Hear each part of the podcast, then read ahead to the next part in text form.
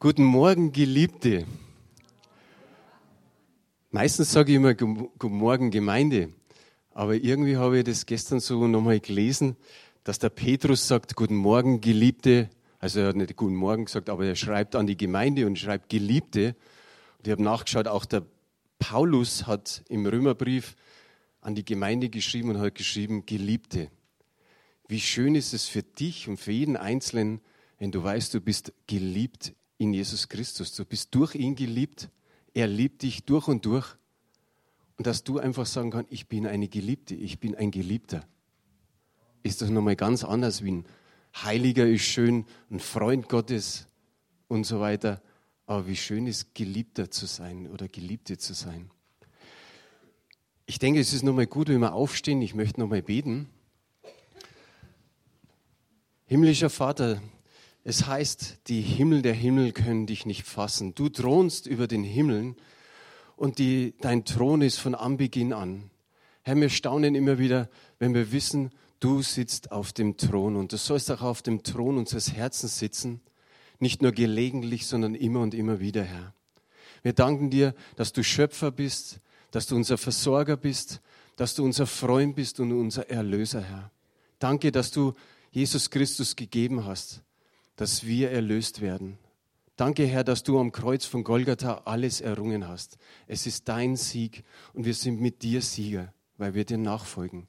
Danke für diesen wunderbaren Tag. Danke für alle Gnade, die du schenkst an diesem Tag. Danke für alle Liebe, die du hineingibst und dass wir wirklich spüren dürfen, so wie wir vorher gebetet haben, es soll nichts zwischen dir und uns sein.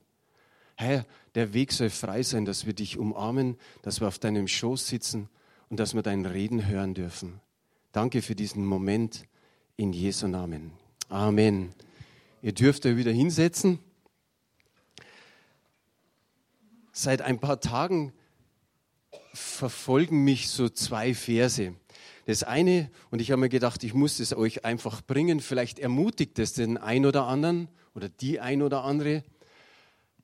Jonathan war mit seinem Waffenträger unterwegs und dann hat er einfach gesagt, der Herr kann durch viel oder wenig helfen.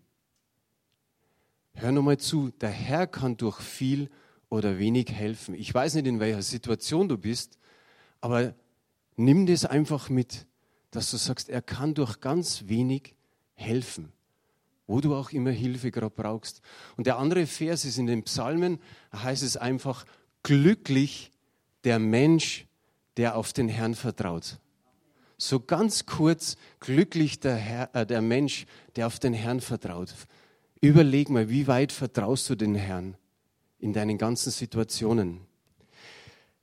Shari hat es vorher gesagt, letzten Sonntag wäre ein weltweiter Gebetstag für verfolgte Christen gewesen. Das wird organisiert von Open Doors, von äh, von der weltweiten evangelischen Allianz. Und sie wissen das, weil das ist jedes Jahr um die Zeit. Man kann, es kann auch mal sein, dass man den Gottesdienst vorher oder den darauffolgenden Gottesdienst wie heute einfach dafür verwendet. Sie, ich habe mir ein Paket schicken lassen, so an Material für den Gottesdienst. Wir werden später noch Videoclips sehen von Nigeria und von China, wie es da zugeht. Und da gab es einfach einen Vers, der so ein Leitvers war. Und ich habe mir gedacht, okay, okay ich halte mich dran. Und es ist aus 1. Petrus 4, die Verse 12 und 13. Und hier haben wir es. Da sagt er, Geliebte, lasst euch durch das Feuer der Verfolgung unter euch, das euch zur Prüfung geschieht, nicht befremden, als begegne euch etwas Fremdes, sondern freut euch, insoweit ihr der Leiden des Christus teilhaftig seid, damit ihr euch auch in der Offenbarung seiner Herrlichkeit jubelnd freut. Wie schön ist es, der Schluss, dass wir uns jubelnd freuen dürfen, aber immer manche Leiden mitmachen müssen. Der Petrus weiß genau, wovon er redet. Er hat selbst einiges erlebt. Er hat sozusagen die Leiden für Christus erlebt und so geht es auch uns an manchen Stellen. Was ist ihm alles widerfahren? Hohn und Spott, Ablehnung, mehrmals im Gefängnis gelandet und am Schluss eigentlich den gleichen Tod erlebt wie Jesus Christus, nämlich durch Kreuzigung. Der Paulus redet hier in diesem äh, ersten Brief nicht irgendwie so um einen heißen Brei rum, so dass er dann vielleicht sagen könnte, na ja, ist nicht ganz so schlimm, sondern er redet Klartext. Er sagt, so sieht's aus bei euch. Und er schreibt an die Heidenchristen in Kleinasien. Da steht so am Anfang des Briefes an die Zerstreuten in Kleinasien. Und dann werden die Gemeinden aufgeführt. Und an die schreibt er. Und wie es oft ist, es sind auch viele Neubekehrte dabei gewesen. Und als Neubekehrter kann man sich manchmal denken so, ah ja, jetzt habe ich mein Leben Jesus gegeben, jetzt läuft alles glatt. Jetzt wird schön einfach und kuschelig. Nein, kuschelig ist es da nicht geworden und ist es heute nicht. Und er nennt die, die Leiden der Gemeinde, bezeichnet er hier als Feuer. Er schreibt, Geliebte, lasst euch durch das Feuer der Verfolgung. In der Luther-Übersetzung steht, lasst euch durch die Hitze und in ganz alten Übersetzungen steht, durch die Feuersbrunst der Verfolgung nicht irritieren, nicht durcheinander bringen die Hitze, so wie er hier schreibt, oder das Feuer, lasst euch nicht befremden durch diese Hitze. Lasst euch nicht befremden durch dieses Feuer. Und das mag vielleicht für den einen oder anderen einen ärgerlichen Beiklang haben, weil man sagt, ja, wieso erleiden wir überhaupt Leid? Andere Übersetzungen, neuere schreiben, seid nicht erstaunt, seid nicht irritiert, Seid nicht verwundert, dass ihr Verfolgung leidet oder dass ihr verfolgt werdet. Seid nicht verwundert. Ich weiß nicht, denkt einfach mal zurück an die Evangelien. Wie oft kommt es vor, dass Jesus was macht und die Menschen, ob das die Jünger waren, das Volk oder ein Teil des Volkes, dass sie auf einmal entsetzt waren über ihn, verwundert waren. Sie haben die Wunder gesehen, auf einmal war das Meer und der Wind still. Und die Jünger haben gesagt, was ist das? Sie verwunderten sich, sie entsetzten sich, was Jesus da gemacht hat. Das Volk verwunderte sich über, über seinen Verstand, über seine Weisheit, über seine Worte, über seine Gnade. Die, die Menschheit verwunderte sich, als auf einmal wieder Blinde sehend waren und Gelähmte gehen konnten. Sie verwunderten sich, so steht's drin. Und Paulus sagt hier, äh, Petrus sagt hier an der Stelle, seid nicht verwundert, lasst euch nicht aus der Bahn werfen. Geht nicht vom Glauben an Christus weg. Es fällt nicht einfach ab. Es steht hier, lasst euch nicht befremden. Ist ein bisschen altes Wort, ist jetzt fast ein bisschen zu schwierig, um das nochmal näher zu erklären. Aber ein paar Verse davor, in Vers 4, kommt es nochmal vor das befremdet sie, dass ihr euch nicht mehr mit ihnen stürzt in denselben Strom wüsten Treibens und sie lästern. Wer sind diese sie? Das sind die, die sie vorher gekannt haben. Das sind die Freundschaften, die Bekanntschaften, mit denen man so um die Häuser gezogen ist, in Ausschweifung, in Völlerei, Saufen und Fressen und Götzendienst. Das mahnt der Petrus an. Er sagt, mit denen habt ihr oder mit der ganzen Sache habt ihr früher eure Zeit verbracht. Aber die Menschen, die mit uns zusammen gewesen sind, sagen an den meisten Stellen, das ist irgendwie komisch, der macht nicht mehr mit oder die macht nicht mehr mit. Das verwundert sie, das irritiert sie. Dann schärft er ihnen ein, mit dem Leiden begegnet euch nichts Fremdes. Das, das steht hier in der dritten Zeile, als begegne euch etwas Fremdes. Es ist für den Petrus und es soll auch für die Gemeinde nichts Ungewöhnliches oder Außergewöhnliches sein, wenn wir Leid erleiden. Wir möchten es gerne an manchen Stellen anders. Denkt einmal einfach, viele sind schon älter, wie die Kinder so herangewachsen sind, so Jugendliche geworden sind und vielleicht noch ein paar Jährchen älter und so vielleicht so kurz vorm Ausziehen waren, aber auf einmal gemerkt haben, was das, was das Leben für Probleme macht. Meine Frau und ich, wir haben oft zu unseren Kindern gesagt, willkommen im Leben. Das Leben ist nicht bloß einfach Friede, Freude, Eierkuchen, sondern dann kommen auf einmal die Probleme, wenn man dann raus muss aus dem Elternhaus. Und genauso könnte man hier sagen, willkommen im christlichen Leben. Das ist nichts Außergewöhnliches, Verfolgung zu erleiden oder irgendein Leid durchzumachen. Die Verfolgten, die Leidenden müssen nicht denken, stimmt jetzt irgendwas nicht mit mir? Ist jetzt mit mir was verkehrt, dass ich so ein Leid mitmachen muss? Stimmen auf einmal Gottes Zusagen nicht mehr oder seine Verheißungen? Ist vielleicht der Teufel stärker als Gottes Schutz? Manchmal kann man an solchen Stellen wirklich zum Zweifeln kommen. Vor allen Dingen, wenn man weiß, dass im Alten Testament es oft hieß, dass die Gerechten eigentlich kein Unglück erleiden. Denkt an die Geschichte von Hiob, wie seine, Freude, äh, seine Freunde ihm immer wieder bedrängt haben und eigentlich gesagt haben, der muss Sünde haben, da muss irgendwas verkehrt sein, sonst hätte er nicht so viel Leid. Petrus beschönigt hier nichts. Er schreibt einfach, die Leiden für die Nachfolger sind etwas Normales. Die gehören zum Leben dazu.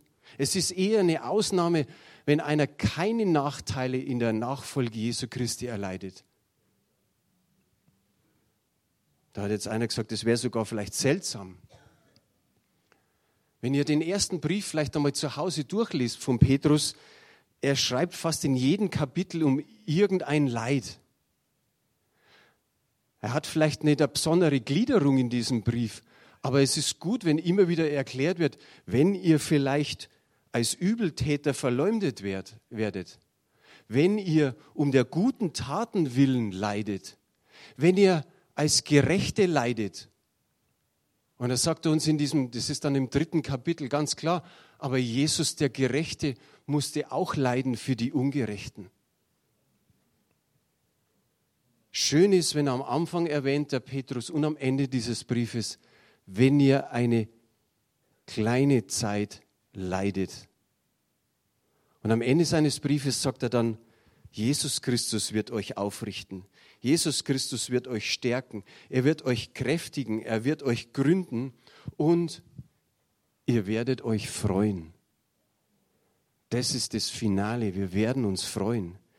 Genauso spricht der Paulus davon. Er rückt das, das Leiden ins richtige Licht. In Römer 8, Vers 18 heißt es, denn ich bin überzeugt, dass die Leiden der jetzigen Zeit nicht ins Gewicht fallen gegenüber der Herrlichkeit, die an uns geoffenbart werden soll. Wie wunderbar ist es, dass wir immer wieder, wenn wir in einem Leid drin stecken, dass wir dran denken, wow, wenn wir so weit sind, wenn Jesus uns holt, wenn Jesus wiederkommt, wie groß wird diese Herrlichkeit sein? Und die erleben wir dann in alle e Ewigkeit. Ich habe mir ein paar Schwierigkeiten oder diese Leiden aufgeschrieben, weil es ist nicht nur Misshandlung und Verfolgung, wie Schari gesagt hat. Was drückt uns? Schwierigkeiten oder Druck im Beruf oder in der Schule?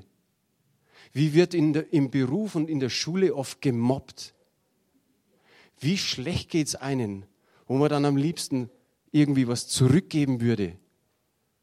Wie geht es uns da oft? Oder finanzielle Nöte, familiäre Probleme, Krankheit, Unfall, Todesfälle, irgendein, irgendein tragischer Umstand oder Kummer. Wenn wir an Nigeria denken und an China, da geht es wieder ganz schön los. Nigeria ist an zwölfter Stelle im Weltverfolgungsindex.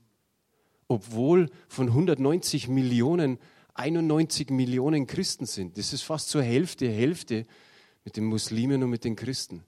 Und trotzdem spaltet sich das Land. Also im Norden ist Boko Haram und alles Mögliche, was, sage mal, dem Islam angehört.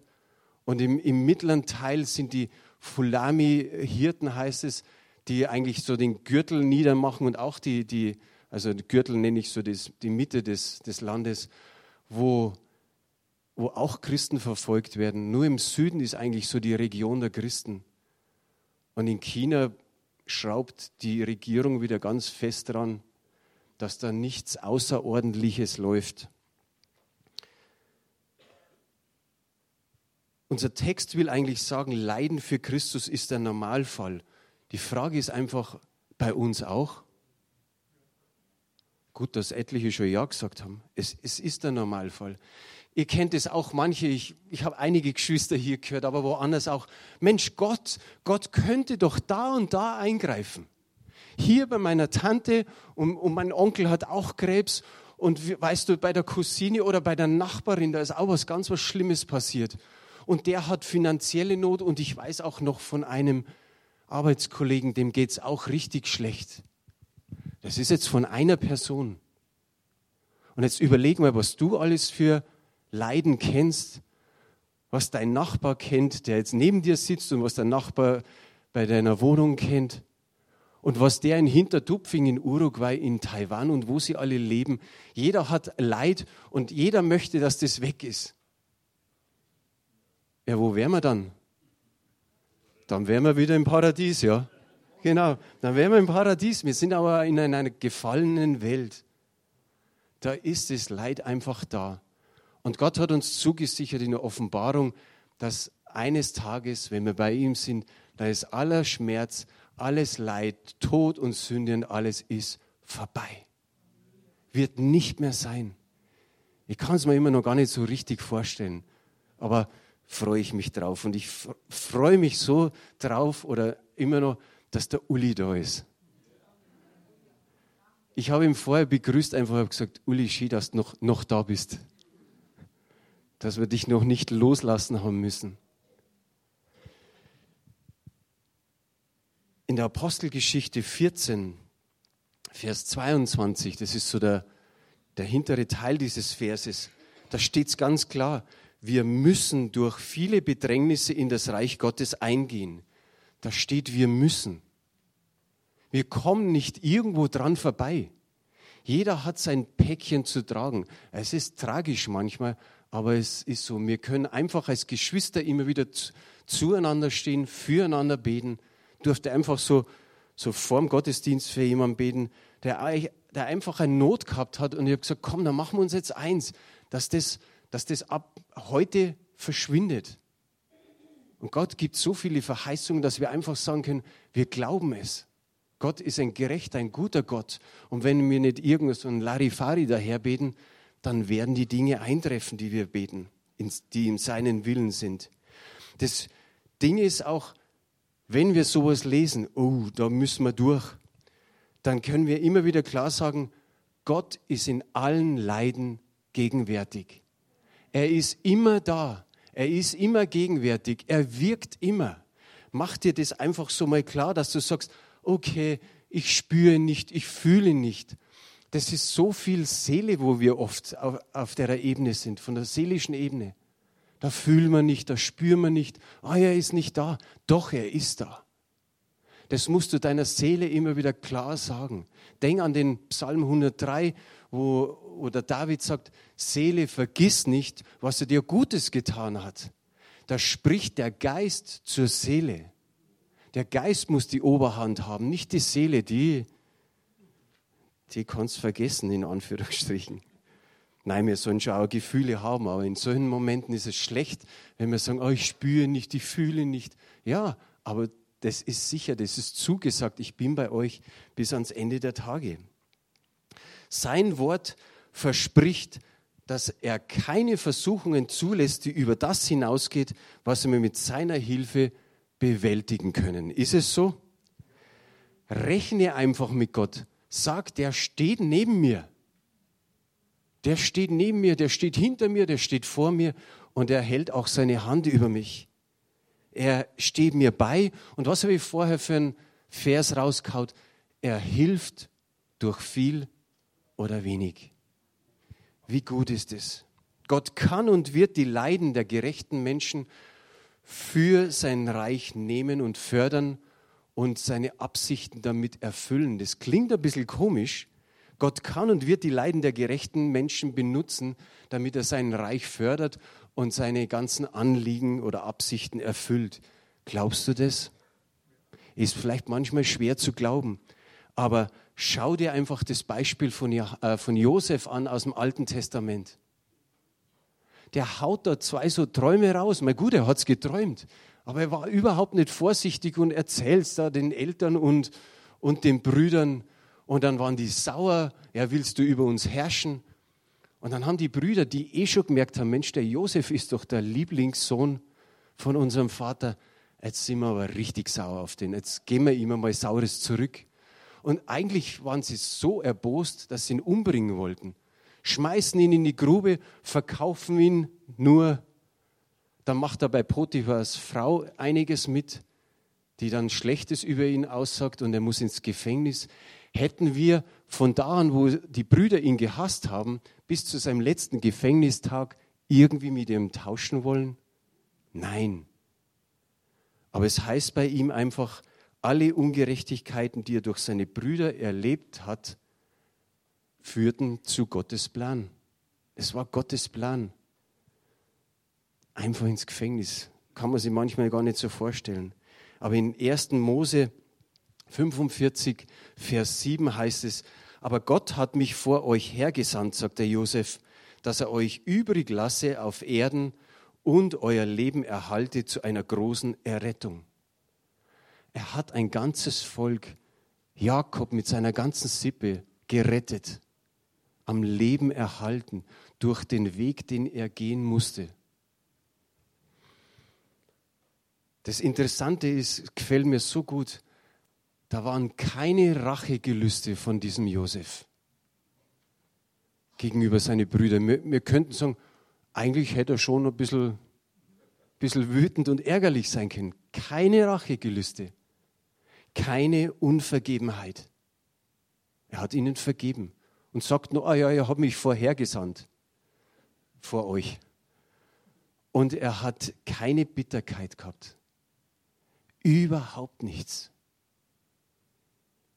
keine Bitterkeit. Überleg mal an dein Leid, was dir vielleicht andere Menschen zugefügt haben.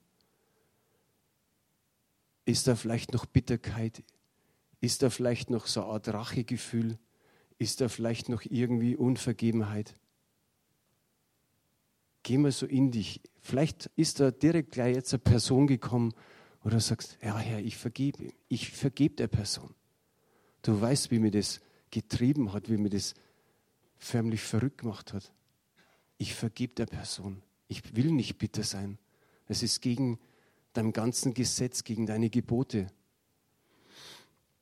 Kommen wir zum Schluss. Unser Gebet sollte sein, möge Gott Ähnliches in Nigeria und in China schenken, dass alle Ungerechtigkeiten zu Gottes Plänen gehören. Dass unsere Geschwister in diesen beiden Ländern den Menschen, die sie jetzt noch verfolgen, zum Segen werden und viele Menschen errettet werden. Ein weiteres. Eines soll sich nie verändern. Unsere Überzeugung, dass Gott gut und gerecht ist, auch wenn die in bestimmten Momenten alles dagegen spricht. Rechne, wie ich vorher gesagt habe, rechne mit Gott. Rechne, dass das noch in Ordnung kommt, wenn es auch manchmal für uns lange dauert. Da ist einfach ein Bild.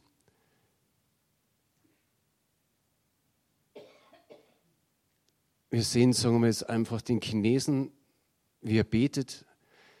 Wir sehen in dem Gesicht der jungen Frau aus Nigeria vielleicht ein Stück weit Hoffnungslosigkeit, aber vielleicht auch ein Stück weit Hoffnung, je nachdem, wie man es interpretiert. Und ich glaube, dass da doch noch Hoffnung keimt. Und ich habe so viele Berichte gelesen von verfolgten Christen und wie wichtig ihnen ist, dass sie einfach nur sagen, betet für uns. Betet für uns. Das ist eigentlich fast das Einzige, was wir tun können. Man kann mal Spenden schicken, man kann mal Nahrungsmittel schicken oder so. Aber das Wichtigste ist das Gebet. Und für das machen wir uns eins. Und jetzt kommt der Thomas, wird es vorbereiten kurze Videoclips über Nigeria und über China und dann werden wir noch kurz ins Gebet gehen für die beiden Länder. Schaut euch das mal an.